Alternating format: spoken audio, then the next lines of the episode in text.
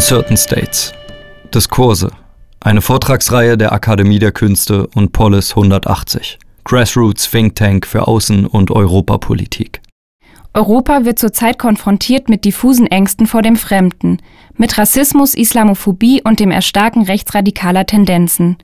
Wir erleben eine Zeit der Unsicherheit und der permanenten Improvisation in Politik und Gesellschaft. Feste Zugehörigkeiten, Sicherheiten und traditionelle Identitäten scheinen der Vergangenheit anzugehören. Die Kunstausstellung Uncertain States, künstlerisches Handeln in Ausnahmezuständen, nimmt sich diesem Phänomen der Verunsicherung an und hinterfragt die Rückkehr von Ausnahmezuständen in den europäischen Alltag. Die Ausstellung wird begleitet von den Diskursen, einer Vortragsreihe. Jede Woche werden an dieser Stelle die Gedanken zur Zukunft Europas von namhaften Expertinnen und Experten aus Politik, Kunst, Soziologie und Philosophie als Podcast festgehalten. Diese Woche fragte der Migrationsforscher Jochen Oltmar, sind Migration und Flucht die Vergangenheit der Gegenwart?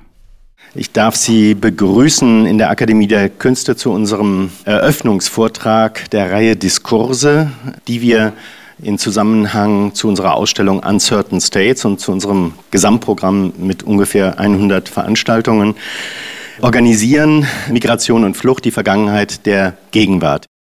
Jochen Oltmar ist Wissenschaftler am Institut für Migrationsforschung in Osnabrück. Zurzeit beschäftigt er sich mit der Gewaltmigration im 20. Jahrhundert und zieht die Parallele zu heute. Wir arbeiten zusammen mit Polis 180, einem Grassroot Think Tank, der sich äh, hier in Berlin formiert hat, ein internationales Netzwerk von jungen Wissenschaftlerinnen und Wissenschaftlern, die sich mit der Europa und globalen Politik auseinandersetzen, die ein breites Netzwerk bilden. Und wir sind sehr, sehr froh und stolz darauf, dass ihr mit eingestiegen seid in diese Reihe Diskurse. Und ihr werdet gleich aus der jüngeren Wissenschaft Perspektive auf den Vortrag von Herrn Oltmar als Erste reagieren. Können Sie kurz die Fragen benennen, die Sie heute im Laufe des Vortrages beantworten werden? Ähm, ich habe mir überlegt, dass gerade für eine Perspektive, die ja den Beginn dieser Veranstaltungsreihe bedeutet, es günstig wäre, relativ allgemein zu bleiben. Also sich mit Fragen auseinanderzusetzen, die an sich aus meiner Sicht zentral sind, aber relativ selten gestellt werden, wie zum Beispiel, was ist Migration? Äh, dieser Begriff selbst wird permanent verwendet, äh, aber wir sehen, dass relativ selten ganz konkret versucht wird zu definieren, was denn das eigentlich sein kann. Und ähm, in diesem Kontext gehört dann eben auch die Frage, ähm, warum haben wir eigentlich dieses Phänomen Migration? Warum bewegen sich Menschen? Auf den ersten Blick mag das relativ simpel erscheinen, aber wenn man sich tatsächlich mit einer Perspektive auseinandersetzt, die Geschichte und Gegenwart versucht miteinander zu verbinden, dann sieht man, es gibt eine ganze Anzahl von wesentlichen Hintergründen dafür, dass Migration stattfindet. Und ich denke, es macht schon Sinn, diese Hintergründe ganz konkret zu beleuchten, ein paar Perspektiven zu entwickeln über unterschiedliche Formen von Migration. Und dann möchte ich gern vertiefen vor dem Hintergrund der aktuellen Diskussion, aber auch der Perspektiven, die hier entwickelt werden im Haus, äh, wie es denn um diesen großen Themenkomplex Flucht, Gewaltmigration, also Migration vor dem Hintergrund von Gewalt und eben auch ähm, Asyl bzw. Schutzsuche steht. Also was sind die Mechanismen, die dazu führen, dass in Gesellschaften am Ende Menschen als Schutzsuchende akzeptiert werden, beziehungsweise eben auch ganz konkret eine spezifische Schutzsuche abgelehnt wird. Mhm. Und das Ganze führe ich dann oder versuche ich dann zu führen in die Gegenwart, indem ich mich bemühen möchte zu erklären, was eigentlich 2015 passiert ist. Aber das, was wir ganz konkret dann an Antworten sehen, ist, wie heißt es so schön heutzutage, unterkomplex. Also ich glaube, man muss doch ein bisschen weiter ausholen, um am Ende deutlich zu machen, deutlich machen zu können, ähm, warum tatsächlich diese ganz spezifische Konstellation starker Zuwanderung an der Bundesrepublik 2015 entstanden ist, ähm, im Vergleich auch zu anderen europäischen Staaten oder im Vergleich auch vieler anderer Staaten weltweit. Und mh, hm, das könnte der Auftakt oder ein Bemühen sein, dann natürlich über Dinge nachzudenken, die äh, man nennen könnte Konzepte. Also wir sehen ja, dass permanent äh, Konzepte entwickelt werden, die vielleicht nicht unbedingt erklärt werden, aber sie werden entwickelt. Ähm, ich habe ein bisschen den Eindruck, hm, dass zum guten Teil solche Konzepte allein deshalb wenig tragfähig sind, weil keine Analyse erfolgt ist. Und solange keine Analyse erfolgt ist im Blick auf die Frage, was ist denn eigentlich passiert, mhm. kann ich an sich keine, finde ich zumindest, keine Konzepte entwickeln. Wenn man jetzt Ihre Theorie oder Ihr Statement auf einen Tweet zusammenfassen müsste, der ja nur 150 Zeichen hat, wie könnte man das unterkomplex herunterbrechen?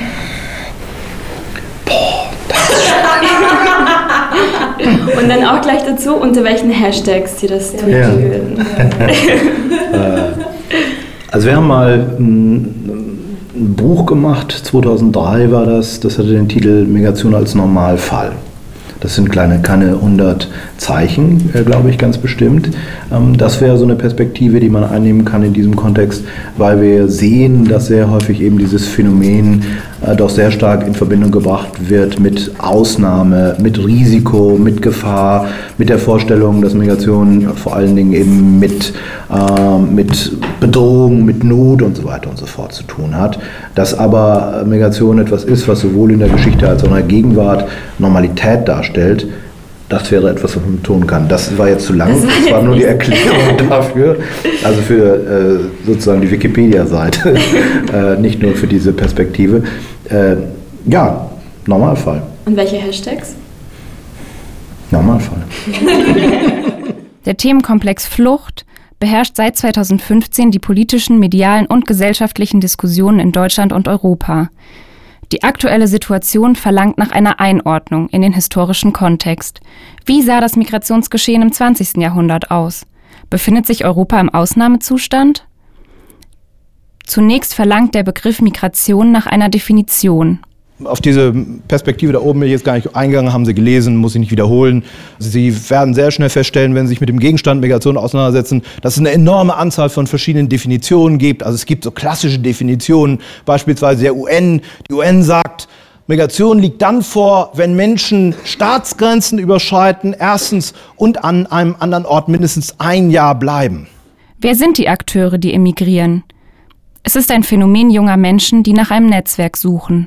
Aber ansonsten findet sich fast alles, was sie an Migration ausmachen können, in der Bundesrepublik, in Europa, auf dem globalen Niveau, in diesem Zeitfenster 15 bis 30 Jahre. Wir reden über junge Menschen, junge Erwachsene, Jugendliche, äh, die eben relativ ungebunden sind, die sich in einer Orientierungsphase befinden, die im Kontext von Chancenwahrnehmung nach äh, beruflicher Bildung, nach Studium, nach äh, Möglichkeiten, irgendwo Erwerb zu finden, suchen. Menschen gehen in der Regel nicht in die Fremde, sondern sie gehen in die Ferne und treffen dort auf Mitglieder ihres Netzwerkes. Es gibt eine wunderbare Befragung, die gelaufen ist im Hafen von New York im Jahr 1900. Und bei dieser Befragung ist herausgekommen, 94 Prozent aller Europäer, und das waren Hunderttausende in diesem Jahr, 94 Prozent aller Europäer, die im Jahr 1900 im Hafen von New York ankommen, gehen zuerst zu Verwandten und zu Bekannten. Als Nicht-Mathematiker würde ich sagen, alle. Die räumliche Bewegung von Menschen, die durch die Androhung von Gewalt verursacht wird, ist kein Spezifikum der Neuzeit. Fluchtbewegungen, Vertreibungen und Deportationen finden sich in allen Epochen. Der erste Flüchtlingshochkommissar, der auch so hieß, ist 1921 ins Amt gekommen. Damals noch des Völkerbundes, also der Vorläuferorganisation der UN. Seit 1921 gibt es einen international aktiven Flüchtlingshochkommissar. Heißt eben auch, diese globale Flüchtlingsfrage, über die wir aktuell sprechen, ist locker 100 Jahre alt. Als Phänomen internationaler Abstimmung internationaler Politik, internationalen Bemühens darum, sogenannte Lösungen zu finden. Nichts Neues. Ganz kurz Zahlen. Statistiken haben gezeigt, dass zwischen 1960 und heute das Niveau der globalen Migration sich kaum verändert hat. Äh, es sind Zahlen entwickelt worden, jeweils für fünf Jahreszeiträume. Und in diesen fünf Jahren jeweils sind ungefähr 0,6 Prozent der Weltbevölkerung grenzüberschreitend unterwegs gewesen. Das heißt, für den Zeitraum 2005 bis 2010, fünf Jahreszeitraum, 0,6 Prozent der Weltbevölkerung, heißt in der realen Zahl 41,5 Millionen Menschen bei einer Weltbevölkerung von 7,2 Milliarden. Wenig. Also von 1960 bis heute kaum Veränderung dieses Niveaus. Und sie lesen ständig, heute gäbe es viel mehr an Migration als früher. Steht in jeder sozialwissenschaftlichen Publikation schon im Vorwort, um die eigene Arbeit zu legitimieren. Und Sie sehen jedes Mal, es wird nicht belegt. Und dann kommen solche Leute wie wir, Historiker, äh, und sagen, wo sind denn die Zahlen? Zeigt das doch mal. Und die, wie gesagt, diese Zahlen lassen sich so in dem Maße nicht finden. Also äh, mehr oder minder durchgängig ein Niveau. Es gibt eine einzige Ausnahme zwischen 1990 und 1995 vor dem Hintergrund Auflösung Eiserner Vorhang, bla bla bla, muss ich nicht vertiefen. Da steigt dieses Niveau mal auf 0,75 Prozent. Auch nicht erheblich an, aber immerhin. Ansonsten keine Ausnahme. Relativ geringes Niveau, stabil über Jahrzehnte hinweg und eben sehr stark auf Weltregionen bezogen, kaum Bewegungen zwischen den Kontinenten. Und jetzt das Wort an Sie, Herr Odenthal. Die Ausstellung heißt der Uncertain States. Wir sind hier bei den Diskursen und der Untertitel lautet Rückkehr in den Ausnahmezustand. Wieso, spitz formuliert, wieso nimmt sich die ADK dieser Rhetorik an und benennt es als Ausnahmezustand, obwohl wir ja wissenschaftlich äh, gesehen haben, dass das eigentlich kein Ausnahmezustand ist. Die Begrifflichkeit Ausnahmezustand haben wir ausführlich diskutiert. Das war ehrlich gesagt der Titel, den ich für das Gesamtprojekt äh, vorgeschlagen hatte und dann war aber auch durch Karl Schmidt und durch Agamben, durch die die Begrifflichkeit sehr stark definiert wurde, auch als politischer Begriff, äh, war uns das der falsche Ansatz. Und ähm, Uncertain States hatte für uns diese äh, interessante Ambivalenz. Also wir haben mit dem Zerfall von Staaten zu tun, auch mit staatlicher Unsicherheit. Äh, es gibt reale Ausnahmezustände, Türkei, Frankreich. Aber Uncertain States ist auch ähm, die emotionale, individuelle Erfahrung von Unsicherheit, dass einem der Boden unter den Füßen weggezogen ist aufgrund von, von einer Situation, mit der man konfrontiert ist. Und ähm, das ist eine Begrifflichkeit, äh, mit der wir aus den Künsten heraus denken können und operieren können. Das ist ein Normalzustand, wenn man als, äh, aus einer künstlerischen Perspektive das sieht. Und wir sind eine Institution von Künstlern. Herr Oltmar, wir haben in Ihrem äh, Vortrag gehört, Migration und Flucht ist ein Jahrhundert, Jahrtausend altes Phänomen. Europa im 20. Jahrhundert war Kriegsschauplatz und quasi die Hauptursache einer Flüchtlingsbewegung. Die Genfer Flüchtlingskonvention wurde wegen den EU-Flüchtlingen überhaupt ähm, konzipiert. Wenn man sich so die Medienlandschaft ansieht, hat man das Gefühl, der Ausnahmezustand ist da und alle fragen sich, ähm, wie schaffen wir das denn? Und ähm, nun mal die Frage an Sie, Herr Oltmar, wie kann es denn sein, dass etwas, was schon immer vorhanden war, also ein Phänomen, das schon bekannt ist in Europa. Wie kann es denn sein, dass es aus dem kollektiven Gedächtnis der europäischen Öffentlichkeit verschwunden ist? Normalfall hin, Normalfall her. Es gibt natürlich durchaus Unterschiede. Das heißt also, was wir ausmachen können, ist im Kontext von Migration ein stetes Auf und Ab. Es gibt Konstellationen, das wissen Sie, äh, in denen relativ wenig an Migration passiert. Also Sie kennen es auch aus dem Kontext der vergangenen Jahre. Also ich darf nur erinnern an die Konstellation 2007, 2008, 2009, wo letztlich mehr Menschen aus Deutschland abgewandert sind als zugewandert sind, wo große Diskussionen Diskussionen darüber liefen, inwieweit auch eine Gefahr für die deutsche Gesellschaft insofern besteht, als insbesondere qualifizierte und hochqualifizierte Arbeitskräfte Menschen abwandern. Äh, das ist in der Tat noch gar nicht so lange her. Also wichtig ist, sich vor Augen zu führen, es gibt eben nicht das eine Niveau, sondern permanente neue Konstellationen und damit eben auch neue Herausforderungen. Ähm, das Zweite, was wir auch beobachten können, ist, ähm, darauf sprechen Sie ja ganz explizit an, ähm, dass in diesem Kontext das Gedächtnis im Blick auf Vergangenes relativ gering ausgeprägt ist. Allein, wenn ich nochmal an meine Liste erinnern darf, an die verschiedenen Asylkonstellationen, Asyldiskurse in der Bundesrepublik. Sie können ausmachen, dass in der Regel, obwohl der Abstand zwischen diesen jeweiligen, wenn man so will, Hochphasen der Zuwanderung, aber auch Hochphasen des Diskutierens über Migration, auch wenn da jeweils nur so ungefähr fünf Jahre dazwischen ist, dass so gut wie kein Bezug hergestellt wird zu der Diskussion, die vorher gelaufen ist. Ähm, also man sieht, diese Diskussionen beginnen immer wieder neu. Ich würde da äh, direkt einhaken. Ähm, Herr Ottmar, Sie haben gesagt, wir haben jetzt unheimlich viel über Migration geredet im letzten Jahr. Ja. Ähm, also generell mehr Bereitschaft, überhaupt das Thema auf die Agenda zu setzen. Was mir jetzt noch ein bisschen fehlt, ist die Frage, wie reden wir denn eigentlich über Migration? Ein, Wort, das da angeklungen ist, ist äh, das der Diskurse. Und die Beobachtung, die ich eigentlich im letzten Jahr gemacht habe, ist, dass diese Diskurse über Migration unheimlich viel geprägt sind von einem Wir-Sie-Denken. Also gerade auch, wenn es um demografischen Wandel geht oder ähm, die Frage von Fachkräftemangel. Also wir, die Deutschen, haben diese Kompetenzen nicht mehr und deshalb brauchen wir sie von außen, von denen.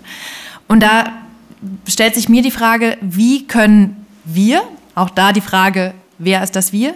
Aber ich würde sie jetzt einfach mal ganz reduktionistisch auf die Wissenschaft und die Kunst festnageln. Wie können wir denn anders über die Flüchtlinge reden? Ist es überhaupt ein wünschenswerter Begriff? Ähm, und, und wessen Aufgabe ist es auch? Also was Sie auch an einer Stelle gesagt haben, ist, in dem Diskurs gibt es Aushandlungsprozesse mit verschiedenen Akteuren, die aber auch mit unterschiedlich viel Macht ausgestattet sind. Also wer hat überhaupt die, die Macht, diesen Diskurs zu äh, gestalten? Natürlich geht es in unserem Bereich und da haben wir dann eben die Notwendigkeit oder auch das Erfordernis des Transfers, geht es in unserem Bereich erstmal darum, äh, tatsächlich äh, zu differenzieren. Es geht darum, äh, sich mit Begriffen kritisch auseinanderzusetzen. Wir sehen, dass ähm, in diesem Feld von Migration eine enorme Vielzahl von Begriffen umgehen, die sehr unterschiedliches meinen, auch sehr unterschiedliches meinen, je nachdem, wer diese jeweiligen Begriffe dann in den Mund nimmt. Und unsere Aufgabe in diesem Zusammenhang ist immer wieder deutlich zu machen, äh, was meinen denn am Ende diese Begriffe? Wie werden denn diese Begriffe jeweils auch verstanden? Ähm, und inwieweit sind bestimmte Vorstellungen, sind bestimmte Bilder, die produziert sind, eben auch tatsächlich nachvollziehbar? Also das, was Ihnen in den vergangenen Monaten ja immer wieder begegnet, was aber keineswegs neu ist, sind eben ähm, in vielen, vielen Zusammenhängen ganz explizite Homogenitätsvorstellungen. Wir haben eben schon mal darüber gesprochen, äh, Homogenitätsvorstellungen, äh, die eben auch weiterhin beispielsweise davon ausgehen, es gäbe eben so etwas wie das Volk, wie das deutsche Volk. Es wird aufgenommen, das ist natürlich blöd, das kann man die Gänsefüßchen gar nicht sehen. Ähm, naja, also äh, klar ist, äh, dass ich versuche eben gerade diesen Aspekt oder diese Begriffe zu relativieren und deutlich zu machen, äh, dass so etwas wie Heterogenität in äh, Deutschland alles andere als eine Ausnahme gewesen ist, auch in den vergangenen Jahrzehnten, Jahrhunderten alles andere als eine Ausnahme gewesen ist, sondern äh, dass wir tatsächlich auch hier eine Normalität von Heterogenität über lange, lange Zeiträume hinweg haben und dass ganz, ganz, ganz, ganz, ganz viele äh, Homogenitätsvorstellungen äh, sich sehr schnell auch zerschlagen lassen. Und da kann ich nochmal das aufgreifen, was Sie ganz konkret gesagt haben. Äh, ich plädiere schon länger dafür, habe ich eben auch schon mal gesagt, dass der Begriff wir verboten wird. Ich würde gern ein, ja, ich habe es eben schon angesprochen, es gab ein, ein Interview mit Herrn Bade in der Zeit, in dem er gesagt hat, es gibt drei Drittel in der Gesellschaft, ein Drittel, das eher alt und eher konservativ eingestellt ist und deswegen auch eher kritisch Migration gegenübersteht. Eins ist eher progressiv, eher jung und ähm, der Migration sehr, sehr positiv gegenübersteht. Und eins in der Mitte, das eigentlich unentschlossen ist und um das man kämpfen muss. Und wir bei Polis haben uns eigentlich auch auf die Fahnen geschrieben, den, den Diskurs zu Mainstream, ähm, die Erkenntnisse in der Wissenschaft in den gesellschaftlichen Diskurs einzubringen. Und die Frage ist aber, wie kann man dieses mittlere Drittel erreichen? Äh, wir haben eine Fluchtmythenkampagne gemacht, wo wir uns gesagt haben, wir haben ein Jahr über Migration gesprochen und trotzdem gibt es immer noch extrem viel Unwissen auf allen, äh, auf allen Ebenen, an allen Ecken, extrem viele Unwahrheiten pro Asyl und andere haben ähnliche Aktionen gemacht. Das Netzwerk Flüchtlingsforschung hat etwas Ähnliches gemacht. Und trotzdem haben wir den Eindruck, dass viele Erkenntnisse es nicht ja, nicht in den gesellschaftlichen Mainstream schaffen. Ähm, wenn sie es schaffen würden, hätten wir vielleicht weniger rechtspopulistische Parteien in Deutschland. Und deshalb auch hier nochmal die Frage, wie schaffen wir es eigentlich, die Erkenntnisse oder auch die, ja, all das, was sich gerade ändert, äh, was den Diskurs betrifft, nicht nur an, an unsere Kreise zu richten, nicht nur in unserer eigenen Blase zu schwimmen, sondern wirklich ja etwas äh, so etwas wie ähm, ja die Gesellschaft damit auch zu mobilisieren und ähm, nicht nur interdisziplinär, sondern wirklich die gesellschaftlichen Massen, sage ich mal, zu erreichen. Vielleicht haben Sie da noch Ideen für eine Revolution. Naja, Sie haben jetzt ganz viele verschiedene Bereiche angesprochen, die in dem Zusammenhang relevant sind. Ähm, also einmal haben Sie den Bereich Forschung angesprochen. Ähm, tatsächlich sehen wir, dass Migrationsforschung gerade in Deutschland ausgesprochen schwach ausgeprägt ist. Ähm, wir haben gesehen, wir können erkennen, dass es wenig institutionelle Basis gibt, dass es am Ende wenig Vernetzung gibt und dass letztlich am Ende auch wenig Menschen ganz konkret sich wissenschaftlich mit diesen Themen auseinandersetzen. Äh, hier wäre, glaube ich, eine Verstärkung schon wichtig, auch deshalb, weil, glaube ich, in diesem Kontext Wissenschaft gefordert ist, Transfer zu erbringen und Perspektiven für gesellschaftliche Debatten zu entwickeln, die mal gehört, mal weniger stark gehört werden. Aber ich glaube, Wissenschaft muss einen Beitrag ganz konkret leisten. Wissenschaft ist eine gesellschaftliche Veranstaltung. Wissenschaftlerinnen und Wissenschaftler können nicht so tun, als würden sie eben nur dicke Bücher schreiben oder große Aufsätze und nur im, äh, im Elfenbeinturm verbleiben. Nein, sie müssen ganz konkret ihre Perspektiven, so komplex sie auch sein, sein mögen, an die Frau und an den Mann bringen. Und da wäre eine, eine zweite Perspektive ganz wichtig, was wir in den vergangenen Monaten erlebt haben. Ähm, das stellt in gewisser Weise insofern eine Ausnahme dar, als in den vergangenen Jahrzehnten und Jahren in der Bundesrepublik eigentlich relativ selten über Migration, die verschiedensten Erscheinungsformen gesprochen worden ist.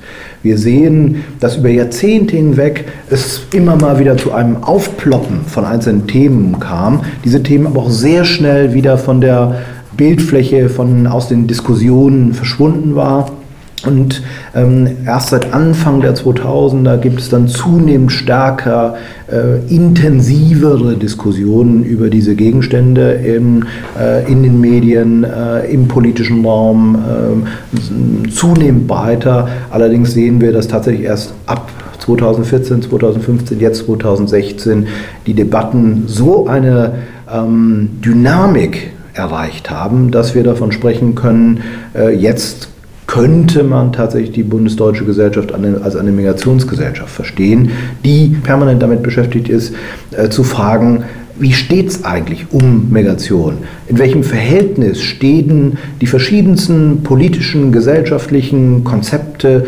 äh, zum Thema, zum Gegenstand Migration? Wie werden eigentlich bestimmte Themen äh, ausgehandelt? Wie kommt es permanent zur Produktion von Anderssein, von Fremdheit, äh, beziehungsweise eben auch von Homogenität und so weiter und so fort? Jetzt erst haben wir eine tatsächlich neue Perspektive, eine Konstellation, wo diese Themen äh, permanent hinterfragt werden, befragt werden, in den Vordergrund gerückt werden. Und das scheint mir eine wichtige Perspektive zu sein, weil jetzt erst es auch gelingen kann, neue Perspektiven auf dieses Thema zu entwickeln. Ich habe auch vor dem Hintergrund natürlich des großen Interesses in den vergangenen Monaten, ähm, zwei Jahren, ganz viele Interviews gemacht. Ähm, und man merkt, Anfang 2015 beispielsweise sind Journalistinnen und Journalisten in der Regel völlig uninformiert. Also die Fragen sind relativ simpel. Aber sie merken, dass wirklich Spezialistinnen und Spezialisten sich ausgeprägt haben im Laufe des Jahres 2015. Also Menschen aus diesem Mediengewerbe, die sich mehr oder minder ausschließlich mit diesem Thema auseinandergesetzt haben und natürlich eine enorme Kompetenz und Kenntnis in diesem Kontext auch entwickelt haben, sodass also die Konstellation dieser Interviews Anfang 2015 völlig anders war als Ende 2015. Das zeigt mir, dass in diesem Segment von Gesellschaft eben tatsächlich die Kenntnisse und Kompetenzen so gewachsen sind, wie es an sich einer Migrationsgesellschaft auch gebührt. Und ich glaube, dass man so etwas eben auch in anderen Bereichen mindestens der Tendenz nach beobachten kann. Das scheint mir äh, ganz, ganz zentral zu sein. Also ich fasse kurz zusammen, forscht darüber, sprecht darüber und was wäre der dritte Auftrag? ähm, also das zentrale Forscht darüber, sprecht darüber, ähm, ist das letztlich reflektiert zu tun. Also die Reflexion. Ähm, und das, das ist das, ich meine, es tut mir leid, das gehört nun mal zu unserem Job. Äh, aber das immer wieder einzufordern und immer wieder darüber nachzudenken, welche Begriffe verwende ich denn eigentlich in diesem Kontext? In welche spezifischen Vorstellungen von Gesellschaft, von ähm, Geschichte, von Gegenwart, von Zukunft füge ich denn diese spezifischen Perspektiven, die ich da jeweils entwickle? Das ist ganz zentral und das passiert zu selten. Also wenn Sie sich allein dieses ständige Reden über wir äh, anschauen. Ich ähm, vertrete inzwischen die Forderung, dass es einen neuen Artikel äh, im Grundgesetz geben muss, als Paragraph 2 meinetwegen, der da verbietet, dass das Wort wir verwendet wird oder wenn der Begriff wir verwendet wird, er ganz konkret erläutert wird im Sinne, wen meine ich denn eigentlich? Also wir haben ständig dieses Streben nach Homogenität, das zeigt ja dieser Begriff, und sind zu selten bereit, auch ganz konkret offenzulegen, woher wir denn diese Vorstellung von Homogenität eigentlich haben. Ob das äh, Homogenität einer Bevölkerung gleich Volk ist, ob das Homogenität im Blick auf bestimmte Kollektive ist oder ob das eben auch äh, Homogenität etwa im politischen Raum ist, äh, im Kontext von Parteien, im Kontext von bestimmten Meinungen und so weiter und so fort. Und das, dieses ständige Hinterfragen von Homogenitätsvorstellungen scheint mir eine ganz zentrale Aufgabe in unserem Feld zu sein.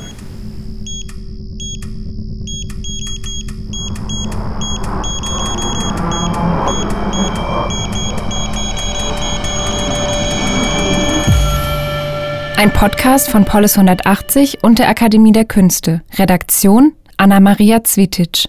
Sprecherin Cassandra Becker.